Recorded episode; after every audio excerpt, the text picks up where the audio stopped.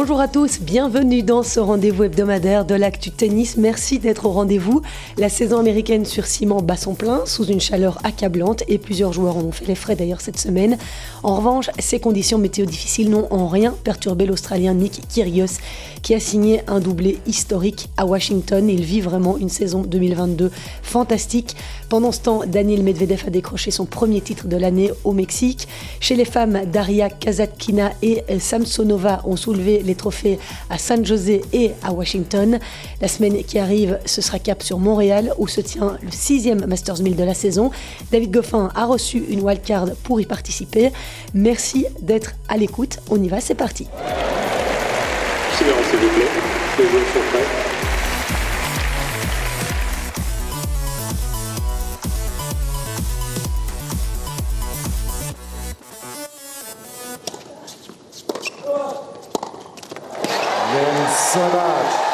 Kyrgios, to love.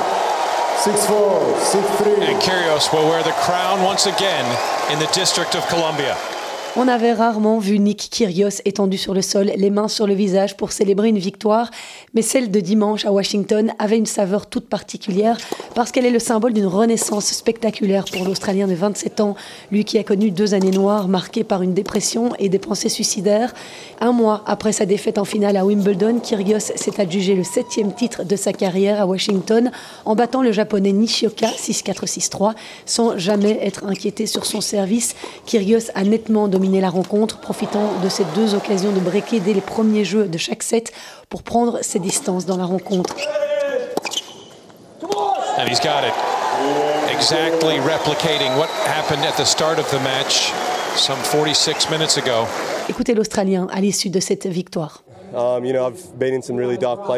Vous savez, je suis passé par des moments très sombres. Être capable de renverser la situation comme ça, il y a tellement de gens qui m'ont aidé à y arriver, mais moi-même, j'ai montré une force sérieuse pour continuer, persévérer, traverser toutes ces périodes et être capable de continuer à performer et à gagner des tournois comme celui-ci. Nick Kyrgios n'avait plus gagné de tournoi depuis août 2019 et c'était déjà d'ailleurs à Washington et l'Australien a doublé la mise puisqu'il s'est aussi imposé en finale du double associé à Jack Sock. Il est devenu le premier joueur de l'histoire depuis le début du tournoi de Washington, né il y a 53 ans, a remporté le titre en simple et en double. Sur toute la durée du tournoi, il n'a pas perdu une seule fois son service. Il a sauvé les 10 balles de break qu'il a eues contre lui, dont une en finale. Son combat le plus difficile de la semaine aura été ce quart de finale épique face à la star locale Frances Tiafo, contre qui il a dû sauver 5 balles de match.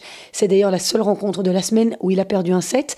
Avant cela, il a écarté sans trop de difficultés Tommy Paul et Rayleigh Opelka. Ensuite, en demi-finale, il a sorti Michael Himmer, la très belle surprise de ce tournoi. Le jeune Suédois de 23 ans, 115e mondial, au moment d'entamer la semaine, a notamment sorti Andy Murray au premier tour avant de s'offrir Aslan Karatsev, Emile Rusuviori et Sébastien Corda en quart de finale. Et cette demi-finale est synonyme d'un bond de 38 places au classement mondial pour Michael Himmer. Il est 77e ce lundi. Please take your seats quickly, ladies and gentlemen. Thank you. Et en parlant de Sébastien Corda, l'un des joueurs qui monte depuis un an, il était accompagné cette semaine de Xavier Malice. Le Belge est en effet aux côtés du jeune Américain de 22 ans depuis le tournoi d'Atlanta, étant donné que Lloyd Harris, qu'il coach depuis début 2021, est sur le flanc pour le reste de la saison, suite à une opération au poignet droit. Une information donnée par mon confrère du soir, Yves Simon.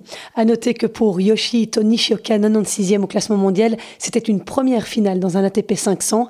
En demi-finale, ce joueur de 26 ans avait fait chuter la tête de série numéro 1, Andrei Roublev, 8e à l'ATP. Une solide performance et une très belle semaine qui le fait grimper de 42 places. Nishioka est désormais 54e.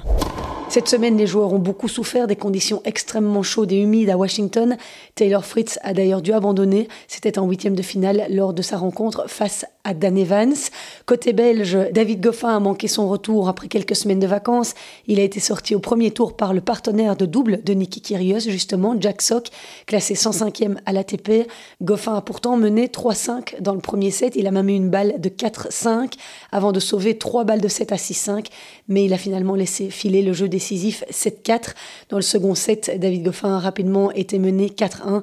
Et même s'il est parvenu à revenir à 5-4, c'était malheureusement trop tard défaite 6-7, 4-6. David a toutefois pu se consoler avec une bonne nouvelle cette semaine puisqu'il a reçu une wildcard pour le Masters 1000 de Montréal où il affrontera l'Espagnol Ramos Vinolas mardi. Ce ne sera pas un tour facile. Les deux hommes ne se sont rencontrés qu'une seule fois sur le circuit, c'était à Indian Wells en 2017 et Goffin l'avait emporté 7-6, 6-4. Trois Français étaient engagés à Washington cette semaine. Benoît Paire a été éliminé au deuxième tour par Holger Rune, 3-6, 2-6. Benoît Paire en a même déchiré son t-shirt au moment d'aller serrer la main au jeune Danois. Adrien Manarino a lui aussi été sorti au deuxième tour par Grigor Dimitrov en 3-7. Enfin, Benjamin Bonzi, qui était en grande forme hein, ces derniers mois, a été éliminé par Christopher Eubanks, 156e à l'ATP, défaite en 3-7 également. Il y avait également un tableau féminin à Washington, mais il s'agissait d'une épreuve de niveau 250 et non 500 comme les hommes. Et c'est la russe de 23 ans, Lyudmila Samsonova, 60e joueuse mondiale, qui s'est adjugée le titre. C'est le deuxième de sa carrière après Berlin l'an dernier. Elle a battu en finale l'Estonienne Kaya Kanepi, 37 ans, 37e mondiale. Un succès en trois manches, 4-6, 6-3 et 6-3. Et cette joueuse, Lyudmila Samsonova, n'est autre que la tombeuse d'Elise Mertens au premier tour de ce tournoi de Washington. Elle avait battu la Belge 7-6, 6-4 avant d'éliminer successivement Anna Tomljanovic, contre qui elle a perdu un set. Emma Raducanu, la jeune Britannique, qui en a d'ailleurs encore pris pour son grade sur les réseaux sociaux suite à cette défaite. Et puis en demi-finale, Samsonova a écarté la chinoise Xiu Wang, tombeuse de Victoria Azarenka. De son côté, euh, Kaya Kanepi a éliminé une autre Belge au premier tour, Great Minen, qu'elle a battu 6-3, 6-3. Elle a ensuite profité d'un tableau relativement dégagé après les éliminations inattendues de Jessica Pegula, tête de série numéro 1, sortie en 2-7 par l'Australienne Daria Saville, et après le forfait de Simona Alep, visiblement victime d'un coup de chaleur lors de son match face à Kalinskaya ce tournoi de Washington a aussi été marqué par le retour à la compétition de Venus Williams, 42 ans après une année loin des cours. L'aînée des sœurs Williams s'est toutefois inclinée en 3-7 devant la Canadienne Rebecca Marino, issue des qualifications. Venus Williams a joué un très bon match. Elle menait 1-4 dans le troisième set, mais elle a finalement perdu 4-6, 6-1, 6-4. Et sachez également qu'Elise Mertens et Grete Minen se sont associées pour le tournoi de double de Washington et la paire belge a été jusqu'en demi-finale Mertens et Minen ont perdu 6-7, 5-7 contre la paire formée par Kalinskaya et McNally. L'autre tournoi féminin de la semaine se déroulait à San José, aux États-Unis, et il a été remporté par Daria Kazatkina, qui avait déjà atteint la finale l'an dernier. Cette année, ça a été la bonne. La joueuse russe de 25 ans, 12e mondiale, a battu en finale l'américaine Shelby Rogers, 6-7, 6-1, 6-2. Il s'agit du cinquième trophée décroché sur le circuit WTA par l'ex-protégé de Philippe Dehaze, le premier de la saison. Et la semaine de Kazatkina sous le soleil californien aura été bien éprouvante. À trois reprises, elle a dû faire son retard après avoir perdu le premier set, d'abord contre Elena Rybakina, récente vainqueur de Wimbledon, ensuite contre la Bélarusse Arina Sabalenka en quart de finale, victoire 4-6, 7-5, 6-0. En demi-finale, elle a gagné plus facilement face à une autre joueuse du top 10, l'Espagnole Paola Badoza, tête de série numéro 2, victoire 6-2, 6-4. Et en finale, face à Shelby Rogers, Kazatkina a de nouveau dû aller puiser dans ses retranchements. Elle a gagné en 2h30 après de nouveau avoir lâché le premier set.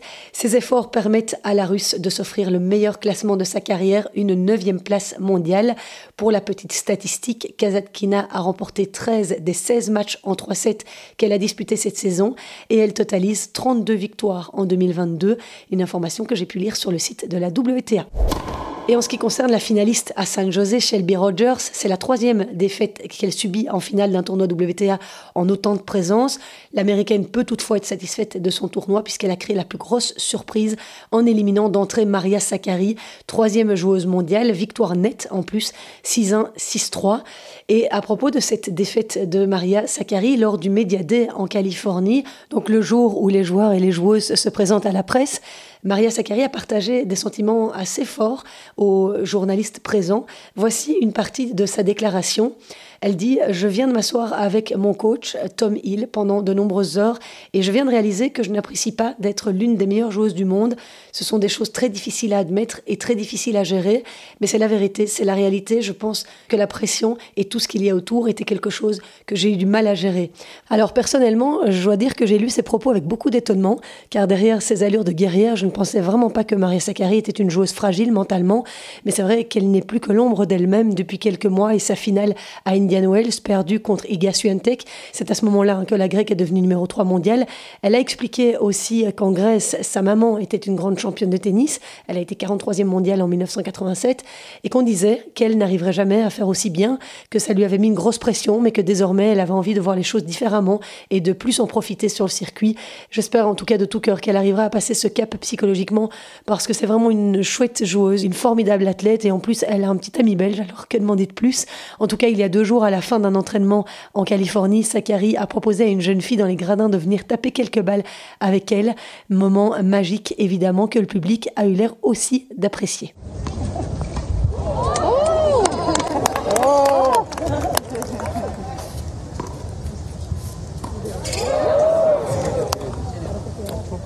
Voilà un moment suspendu dont cette petite fille se souviendra certainement longtemps. Ce tournoi de San José, il marquait aussi le retour de Naomi Osaka depuis Roland Garros. Elle soignait une blessure au tendon d'Achille et puis elle avait décidé de ne pas aller jouer à Wimbledon puisque aucun point n'était attribué. La japonaise a remporté son premier match contre Qinwen Zheng à San José, mais elle n'a pas confirmé au second tour face à Coco Gauff. Défaite 4-6, 4-6. Osaka, qui, si vous n'avez pas entendu mon podcast de la semaine dernière, s'est tout récemment séparée de son coach belge Wim Fissette. Elle a expliqué les raisons de ce choix lors du Média à San José. Je vous lis un extrait de sa déclaration. C'était vraiment de bons moments avec Wim et c'était un entraîneur vraiment incroyable. Nous ne nous sommes pas séparés en mauvais termes.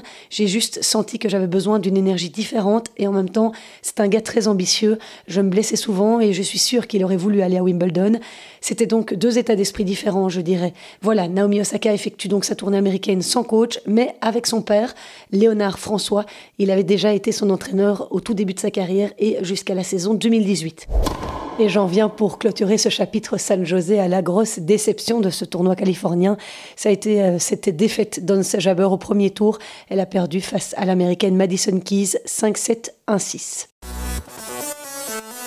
2022 Los Cabos champion, a 14th tour title for the US Open champion Daniel Medvedev. Un peu plus au sud, au Mexique, se tenait l'ATP 250 de Los Cabos où Daniel Medvedev effectuait son grand retour après un mois et demi d'absence et ça lui a plutôt réussi au numéro 1 mondial puisqu'il a été jusqu'au bout pour s'offrir le premier titre de sa saison.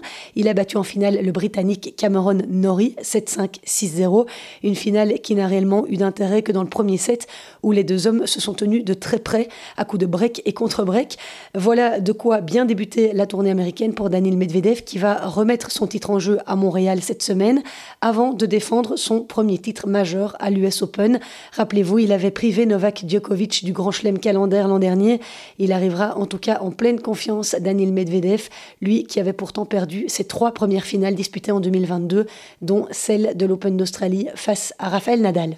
Uh, for sure, we, we can doubt some moments, but uh, when we have moments like this, it's always a pleasure and uh, thank you guys. Et si on regarde un petit peu son tournoi, Daniel Medvedev s'est montré assez affûté en cette semaine puisqu'il n'a concédé aucun set en quatre rencontres, même si en face les adversaires étaient d'une autre stature. Il y avait l'Australien Rinky Ijikata, 224e mondial, Ricardas Berankis, 98e, le Serbe Miomir Kekmanovic, 38e. Le gros test est donc surtout arrivé en finale face à Cameron Nori, 12e mondial, qui avait éliminé en quart de finale Félix Auger-Aliassime. Dans le tournoi de double à Los Cabos, la paire belge Sander Gilles et Joran Vliegen a été éliminé au premier tour par Raven Clazen et Marcelo Melo. Les Belges poursuivent donc leur malheureuse série noire d'élimination au premier tour. Cela fait maintenant quatre tournois consécutifs. On espère qu'ils vont vite retrouver le chemin du succès.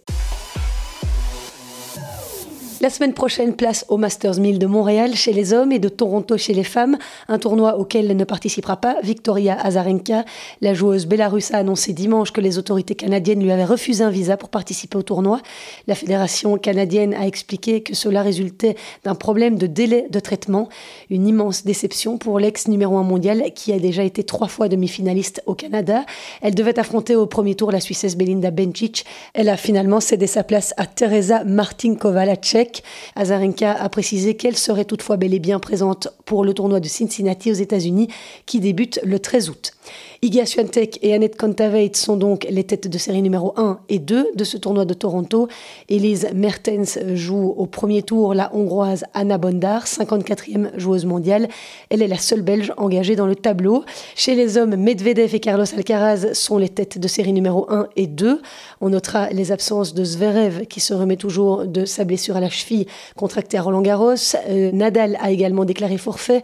L'incertitude plane toujours autour de sa condition physique. Il est gêné aux abdominaux hein, depuis Wimbledon. Djokovic, non vacciné, n'est pas autorisé sur le sol canadien.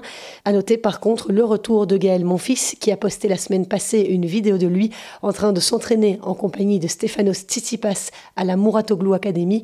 Le Français blessé au pied depuis Madrid jouera Pedro Martinez au premier tour. Alexander Zverev a fait une sortie remarquée samedi. Il a annoncé souffrir du diabète depuis son enfance, un diabète de type 1 diagnostiqué à l'âge de 4 ans. Il explique avoir mis du temps à en parler car il avait l'impression que ses adversaires se sentiraient toujours plus forts que lui. Mais aujourd'hui, il a envie de sortir de l'ombre parce qu'il veut montrer que même en étant diabétique, on peut aller loin.